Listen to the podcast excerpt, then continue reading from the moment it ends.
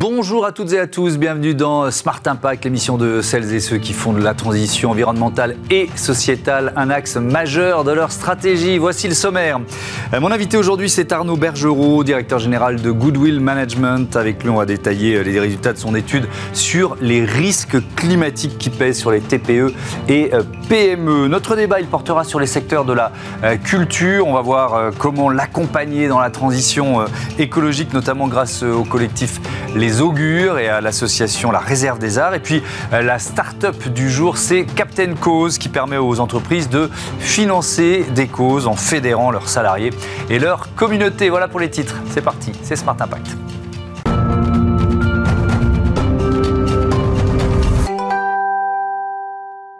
Bonjour Arnaud Bergerot, bienvenue. Vous êtes donc le directeur général de Goodwill Management, cabinet de conseil en performance économique responsable, c'est ça? Tout à fait. Bonjour Thomas, ravi d'être avec euh, vous aujourd'hui. Euh, donc euh, Goodwill Management, conseil en performance économique responsable, cabinet de conseil en RSE, en développement durable également. Qui sont vos clients? C'est plutôt des toute taille d'entreprise euh, Ça va vraiment du grand groupe jusqu'à la PME, en passant par des associations aussi. Oui. Alors, ce, qui est, ce, qui est, intéressant, ensuite on va rentrer dans le détail de cette étude sur les risques climatiques, c'est que vous aidez vos clients à mesurer leur impact. Pourquoi c'est important la mesure?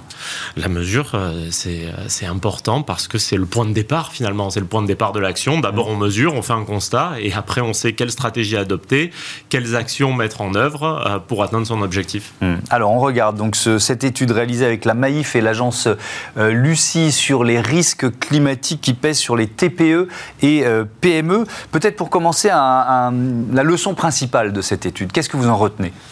La leçon principale. Alors, euh, leçon principale, euh, euh, ce n'est pas un sujet qui est ignoré, numéro un. par contre, les PME ne sont pas prêtes.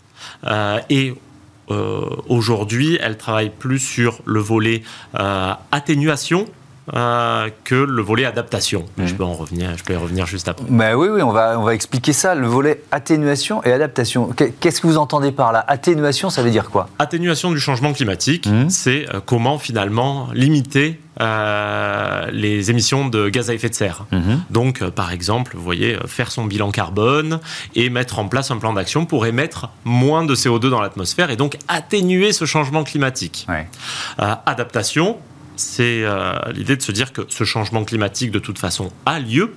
Euh, et donc, il faut s'adapter aux conséquences à venir. Mmh. Euh, elles sont, est-ce que vous diriez qu'elles sont conscientes des risques? C'est ce que vous avez évoqué.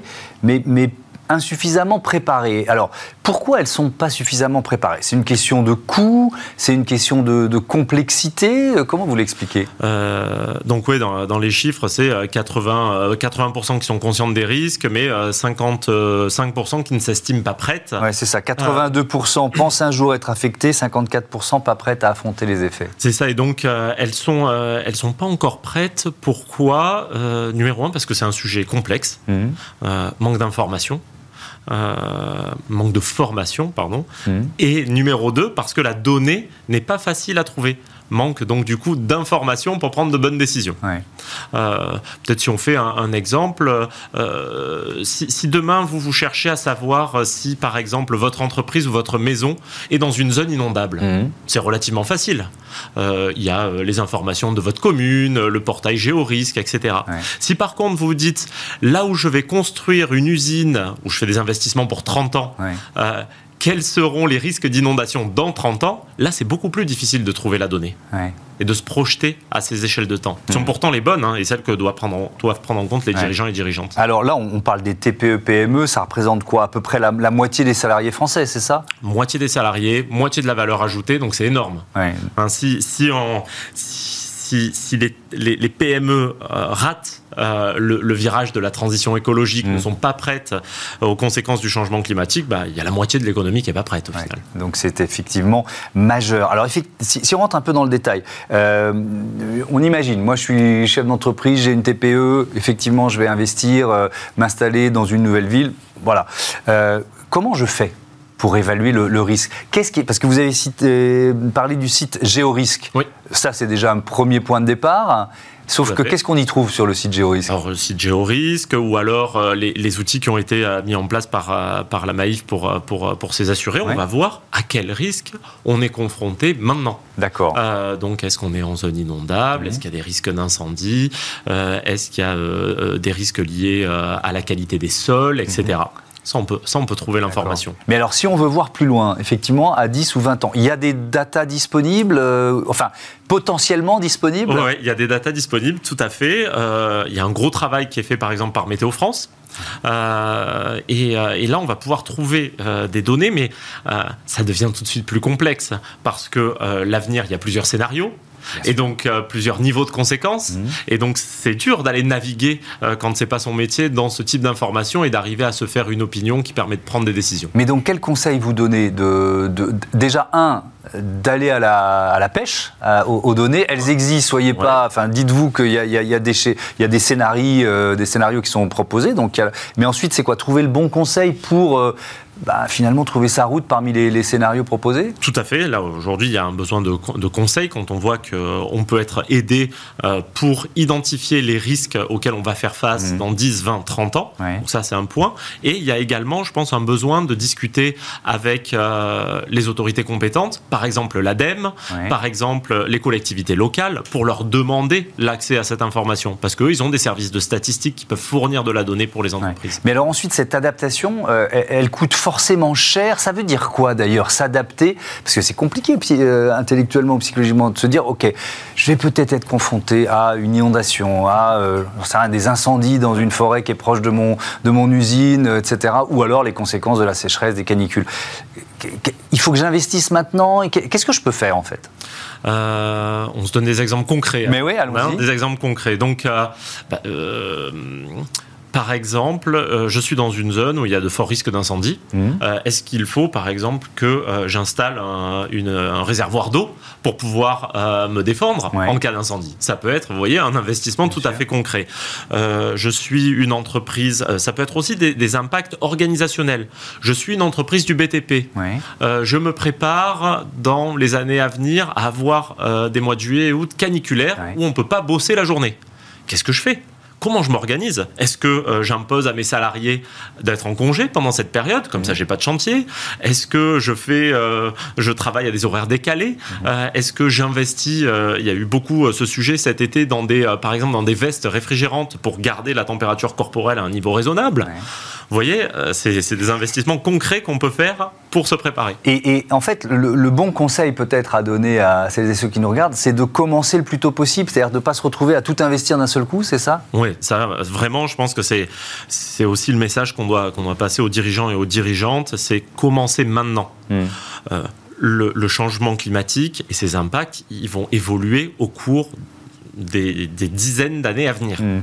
Euh, et donc, commençons maintenant, petit à petit, euh, pour ne pas avoir à tout investir d'un coup au mhm. moment où finalement les conséquences, les conséquences seront telles qu'on aura beaucoup de mal à y faire face. Euh, il y a, on peut schématiquement euh, identifier quatre grands risques climatiques, la hausse des températures, inondations, sécheresse et canicules, incendies en fait, on, y est, quoi. C'est ça ce que j'ai, moi, en préparant l'émission, je me suis dit, on se prépare à l'avenir, mais on, est, on y est déjà confronté. Ah, on, y est déjà. Euh, donc nous, le, on a fait passer un, questionnaire auprès d'entreprises.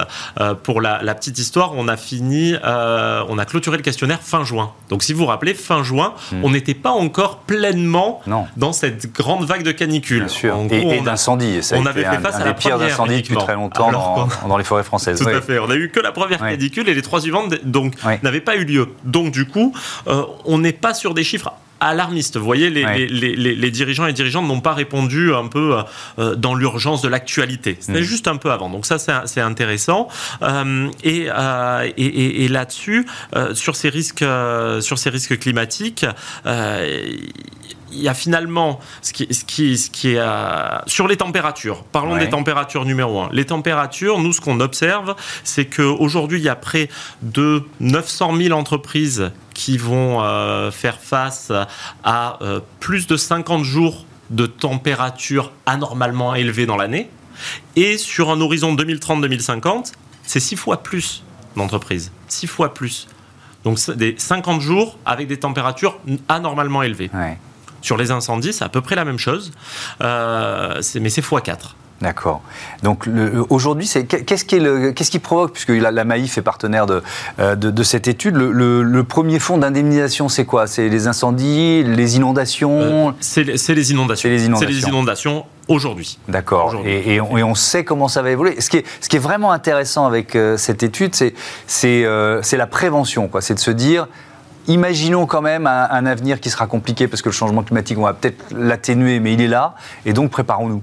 Tout à fait. Il y a, quelques années, si vous vous en rappelez, il y a un dirigeant d'une grande euh, assurance qui avait dit un monde à plus 5 degrés de mémoire est inassurable. Hein? Donc euh, il y a cette conscience mmh. euh, que potentiellement on, ne va plus pouvoir assurer certains acteurs de l'économie dans quelques années. Et donc la prévention a tout son sens, aussi bien pour la société, mmh. mais aussi bien pour euh, euh, le business de l'entreprise, bah, le business des assureurs, maintenir de, prévenir les dégâts avant qu'ils arrivent. Et pour les entreprises elles-mêmes, maintenir leur business. C'est ça l'enjeu. Merci beaucoup. Merci euh, Arnaud Bergerou. Merci à vous. Je vous dis à bientôt sur, sur Bismat. On, passe à notre débat consacré à, à la culture, la culture qui passe à la transition écologique. Retrouvez le débat de Smart Impact avec Veolia.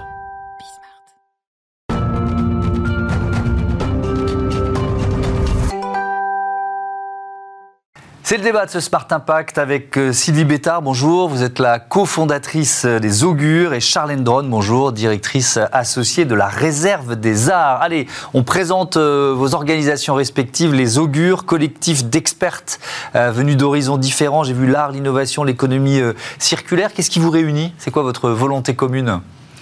Euh, ce qui nous réunit, c'est notre, euh, notre volonté d'accompagner en fait le secteur culturel. Euh, on vient toutes du secteur culturel et on a toutes fait ce constat que c'était un secteur qui était très peu accompagné mhm. par des structures extérieures et qui, qui était aussi en demande en fait et en besoin d'activer de, d'activer sa transition écologique.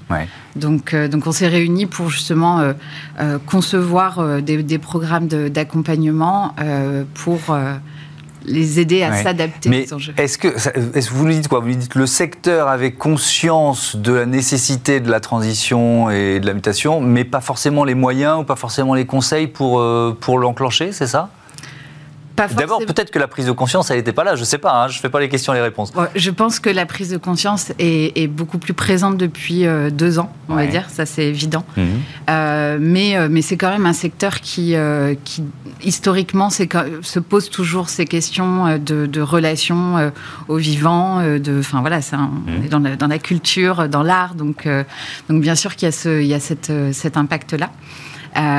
et mais surtout, c'est, enfin voilà, c'est un secteur qui qui se fait très peu accompagner, contrairement à d'autres secteurs euh, industriels ou, euh, euh, ou autres qui, qui, avaient besoin, en tout cas, bon, on le voit en tout mm. cas euh, face à nos missions qu'il y avait un, besoin d'accompagnement. alors que c'est un secteur économique euh, important qui pèse dans le produit intérieur brut. Enfin voilà, si on doit des emplois, de la vie locale, enfin, c'est aussi ça la culture, faut jamais l'oublier. Alors vous connaissez bien la réserve des arts, puisque vous êtes euh, l'une des cofondatrices, mais je vais quand même demander à Charlène Dron de nous, de nous la présenter. C'est une association, c'est ça? Oui, la réserve des arts, c'est une association à but non lucratif mmh. qui a été créée donc par Sylvie et Jeanne Granger en 2008, donc elle a 14 années d'existence.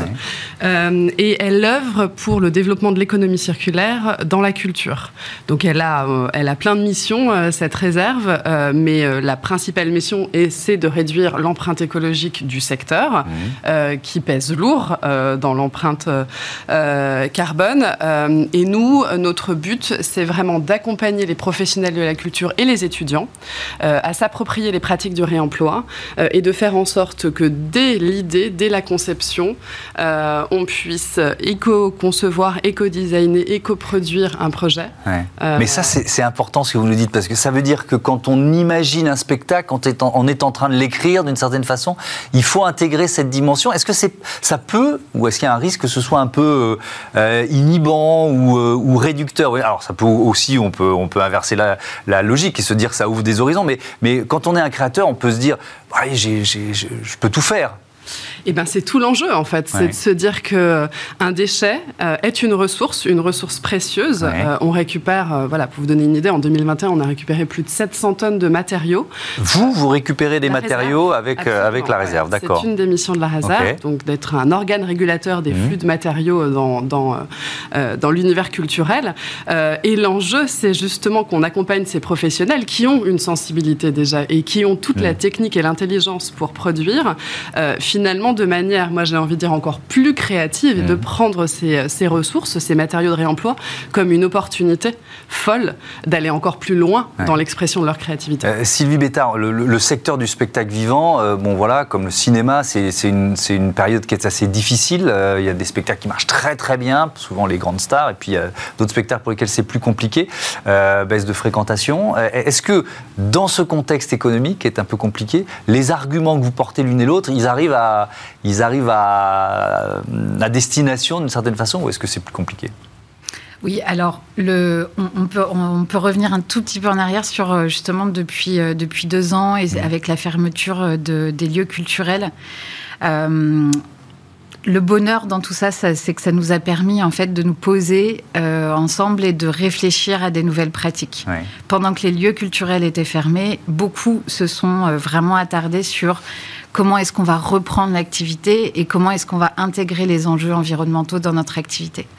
Donc, on, voit que on, voit que quand même il y a une, de toute façon une vraie réflexion sur euh, comment est-ce qu'on change les pratiques. Est-ce que ces pratiques peuvent avoir un impact positif aussi sur euh, sur l'ensemble du métier? La réponse c'est bien sûr oui. oui. Euh, l'éco-conception, par exemple, euh, enfin, le fait de réfléchir à l'éco-conception, euh, à la mobilité des, euh, des, publics des, et des artistes aussi, tout ça, on, a, on sait aujourd'hui qu'il y a des impacts positifs économiques euh, qui, euh, qui, permettent de dire que qu'on on, peut penser intelligemment un projet et, que ça soit économiquement viable. Vous parlez de la mobilité des publics, c'est quasiment euh, le, le, premier poste d'émission de, gaz à effet de serre de, du, secteur de la, culture, c'est ça, on est bien d'accord. Spectacle vivant, visuel, enfin, par exemple les bilans carbone des musées sont... Mm majoritairement impacté par, euh, par les, la mobilité. Et donc, plus ça marche, plus le bilan, enfin, plus ça marche, plus on attire du public, plus le bilan carbone est potentiellement lourd. Donc, euh, c'est quoi les solutions? Alors, les solutions, elles sont, euh, elles sont pour beaucoup en réflexion. et, et, là, on voit que le secteur culturel se mobilise en fait à l'échelle même européenne. il y a quelques jours. Euh, il y avait un, gros, euh, un gros événement euh, qui s'appelait Where to Land à, Strasbourg qui réunissait beaucoup d'organisations culturelles européennes et justement pour se mettre en, marche pour réfléchir à toutes ces solutions. Mmh. Mais, mais il y a la première des choses, c'est aussi de sensibiliser les publics sur, euh, sur des mobilités euh, douces, mais aussi, euh, du coup, d'agir sur, ben, sur les, typologies de transport qui, qui sont possibles. Oui, c'est de l'autopartage quand c'est possible, c'est un grand parking et des navettes quand c'est possible, etc., etc. Enfin, il y a des solutions, on peut en imaginer pas mal. Je voudrais revenir sur les, les décors, parce que je posais la question du, du, du coût. Est-ce qu'on peut faire des économies sur un décor quand on utilise, quand on est dans cette logique d'économie circulaire Non, absolument pas. Il n'est pas question d'économie en fait. Il est, il est question d'optimiser la ressource et de faire en sorte que mmh. cette ressource qui est rare, euh, qui se raréfie à vue d'œil, mmh. euh, elle ait plusieurs vies. Euh, et, et, en ça, ça Alors j'ai mal posé ma question. Euh, est-ce que ça coûte moins cher de faire un décor en économie circulaire pour un producteur de spectacle? Et ma réponse est la même, non. Non, non, non, non absolument pas. Euh, euh, et c'est pas comme ça qu'il faut le voir. Les matériaux de enfin les matériaux qu'on récupère de scénographie, de défilés, de, de, scénographie d'exposition, les stocks dormants qu'on récupère de grandes structures, euh, ont obligatoirement besoin d'un travail de revalorisation. Et c'est une des expertises de la réserve des arts, c'est mhm. tout ce, toute cette professionnalisation et cette mesure qu'on va faire sur la revalorisation des matériaux. Et mmh. la revalorisation des matériaux, c'est du savoir-faire manuel. Donc, c'est des hommes et des femmes derrière.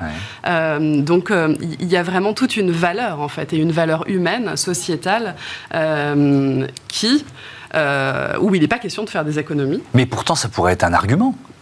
Euh, Surtout dans un contexte euh, économiquement difficile pour le, pour, pour, le secteur de la culture. Vous voyez ce que je veux dire bah, Prenez des, prenez des décors de seconde main, ça vous coûtera moins cher. Quoi. Après, il faut regarder à l'échelle macro, c'est-à-dire si on regarde vraiment une conception euh, standard euh, linéaire à une conception circulaire, euh, peut-être qu'on va pas justement voir de différence là-dessus. Mais si on regarde un projet, en fait, tout, tout est dans la, la, la, la comptabilité en fait d'un de, projet au global et pas uniquement sur la fabrication.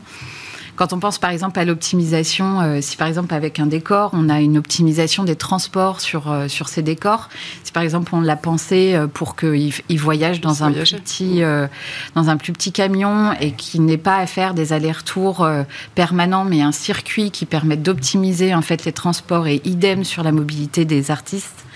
Euh, là, on va avoir par exemple une réduction de coûts qui va nous permettre, in fine, de, de, voir que le budget au, global, mhm. euh, est différent. Mais ça veut dire qu'il faut prendre tous les, toutes les étapes en fait, du projet en compte dans cette dans la, Oui, donc c'est vraiment une, un audit un peu un peu général en fait qu'il faut qu'il faut faire. Et vous nous l'avez dit dès la dès la conception ou la création d'un euh, d'un spectacle il y a quoi comme autre levier? On a parlé de des déplacements déplacements des spectateurs déplacements des artistes déplacements des, euh, des décors. Il y a quoi le alors moi je vais penser je sais pas les déchets les plastiques c'est quoi les, euh, les autres leviers sur lesquels on peut agir? Alors le gros enjeu là à mettre en place rapidement, on va dire, c'est l'enjeu des achats responsables. Euh, on a de plus en plus de solutions pour la sortie des matières en réemploi. Euh, dans la sortie euh, en fin de vie de, projet. mais il nous faut beaucoup plus de solutions en entrée, c'est-à-dire qu'est-ce qu'on achète en fait? toute la question c'est d'où vient notre matière, où est-ce qu'elle repart et combien de kilomètres elle va parcourir? Donc le, gros levier, c'est les achats responsables, à la fois sur du neuf, avec des, achats labellisés, normés, mais aussi en réemploi. C'est aussi la, même les pénuries de matière en fait nécessitent aussi de, hmm. s'adapter à ça. Euh, Charlène Dronet, il faut, il faut former les, euh, les professionnels du, du, spectacle, et vous le faites d'ailleurs? Oui, absolument. Ben, c'est un des enjeux. Sylvie mentionnait la sensibilisation. Je hmm. pense que, et en effet, ça fait partie des missions euh, de la réserve, mais euh, les augures sensibilisent aussi. Hein, chacun à notre niveau, on sensibilise. Donc la sensibilisation, elle est essentielle, et du coup, la formation qui en découle de tous ces professionnels est essentielle aussi la réserve est Calliope euh, depuis euh, euh, donc labellisé Calliope depuis mmh. décembre 2021. Donc en effet, il faut qu'on apprenne tous ensemble à, mieux concevoir ces décors. Mmh. Est-ce que ça veut dire il nous reste très peu de temps. Les, méga tournées, les, voilà, des artistes qui, dans des grands stades, etc. Ça a de l'avenir, ça, pour vous? Parce que je ne sais pas comment on fait des économies environnementales sur ces tournées. Alors, il y a des il y a des spécialistes plus spécialisés que moi sur le spectacle vivant et sur ces grandes tournées, mais on sait que c'est euh, c'est pas compatible avec les limites planétaires. On sait que plus euh, plus on, plus on, organise des gros événements, mmh. euh, plus c'est les rapports du Shift Project, par exemple, qui, mmh. le disent. Hein, les gros événements sont vraiment euh, beaucoup trop émetteurs. Bon, bah écoutez, on verra bien comment ça, ça évolue. Merci beaucoup, c'était passionnant. Merci à, toutes les deux. Et puis, euh, allez voir des spectacles, allez profiter du spectacle vivant. Il n'y a pas que les séries. Dans la vie, allez, on passe à notre rubrique Smart Ideas.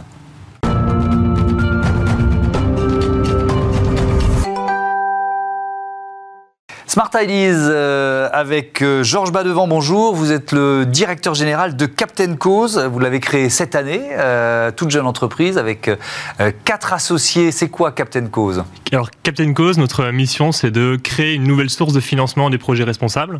Et pour ça, donc, on a une plateforme qui va permettre aux entreprises d'impliquer toute leur communauté, donc de collaborateurs, de clients, de partenaires, dans une action de financement de projets responsables. Donc concrètement, ce qui va se passer, c'est que bah, si vous, Thomas, vous faites partie d'une une entreprise, vous êtes, euh, ou vous êtes partenaire d'une autre entreprise, vous allez pouvoir recevoir en cadeau euh, un don préfinancé que vous allez pouvoir distribuer à la cause de votre choix parmi notre catalogue. Hmm.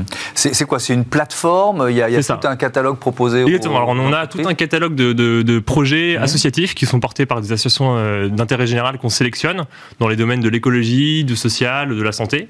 Et donc, nous, on propose aux entreprises un outil d'engagement participatif qui leur permet de, bah, de contacter euh, tous leurs clients, leurs, partenaires, pour leur offrir euh, ce, hmm. ce don. Alors, double question. Un, qui sont vos clients? Toute jeune entreprise, donc voilà, ça, démarre. Mais, et, et puis, c'est quoi le modèle économique de Captain Cause alors, c'est vrai que nous, on s'est lancé en janvier. On a déjà eu euh, plus d'une quinzaine d'opérations avec des clients qui sont, euh, qui sont pionniers. Euh, ce sont des entreprises qui sont déjà désireuses de s'engager et qui ont des budgets marketing, des budgets d'engagement, de marketing, de communication, et qui vont vouloir redonner un sens nouveau à ces budgets marketing. Je prends un exemple. on a eu, par exemple, avec Great Place to Work, qui est un de nos premiers clients, qui a organisé son, un événement où ils ont décidé de ne pas produire de tote bags et de goodies.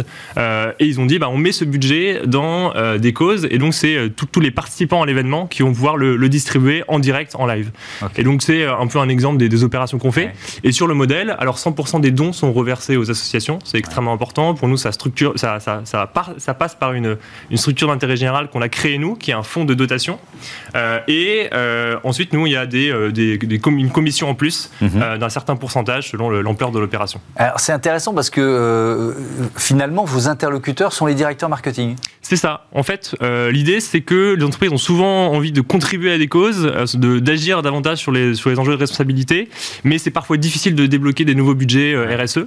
Et donc l'idée, notre approche, c'est une approche très pragmatique, c'est de se dire qu'il y a déjà des budgets au cœur des entreprises qui pourraient être reversés en partie, qui pourraient être convertis. Et donc, bah, comme on fait du don une action d'engagement participatif, du mhm. fait de cette nouvelle mécanique où vous financez et vous l'entreprise finance et vous distribuez, eh bien voilà, on est, on est à service au marketing. Parce que vous, vos, interlocuteurs, ça aurait pu être les fondations d'entreprise. Alors, on a aussi des fondations qui, font déjà des actions de mécénat, qui ont déjà des associations partenaires, et à celles-ci, ce qu'on leur propose, c'est de rendre plus participatives leurs actions de financement, que ce soit pas juste un comité directeur, mais qu'elles puissent donner la parole lors d'un événement euh, à leurs euh, collaborateurs. Est-ce que vous diriez que c'est une nouvelle forme de philanthropie d'entreprise? Exactement, c'est ça, c'est ça. en fait, on, veut euh, bah, simplifier et rendre la générosité plus, plus accessible, en la rendant beaucoup plus simple aussi. Aujourd'hui, pour un responsable marketing communication, savoir comment on fait un don, c'est très compliqué. Mhm. Euh, à savoir que, comment je fais d'un point de vue fiscal, d'un point de vue administratif. Euh, donc ça, c'est une chose. Et en plus, il y a beaucoup de défiance. À savoir, on ne sait pas toujours euh, à quelle cause donner. Alors ça, c'est une question que j'allais vous poser. comment vous choisissez les, les, causes, les associations, et comment vous garantissez d'une certaine façon la bonne utilisation des dons? Parce que c'est une interrogation légitime et c'est souvent un frein euh, au don. Exactement, et on entend souvent, euh, on entend souvent ça. Nous, euh, le positionnement qu'on a avec Captain Co, c'est de, de, vouloir amener beaucoup de confiance dans, dans le don. donc, première, premier élément, première brique de confiance, on sélectionne les associations qui sont toutes des associations d'intérêt général, basées en France sur l'écologie, le social, la santé. Mmh.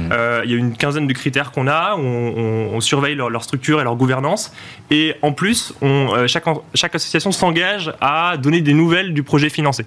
donc, ça veut dire que chaque participant qui aura fléché son don à une, association, par exemple euh, Ma Petite Planète ou WeTech, sont des belles associations de, notre catalogue, eh bien, je vais recevoir quelques mois après des nouvelles du projet financé. Donc pour nous, nous, on, réalise ce contact, cette, cette communication avec les, associations, et c'est la meilleure manière pour nous de garantir cette traçabilité, cette nouvelle forme de confiance.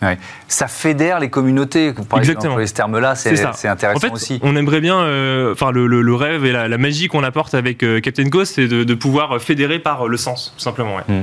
Merci beaucoup. Merci Georges Badevant et bon vent à, Captain Cause. Voilà, c'est la fin de ce numéro de Smart Impact. Euh, un grand merci à toutes les équipes de Bismart et merci à vous de votre euh, fidélité à cette émission et à Bismart, la chaîne des audacieuses et des audacieux. Salut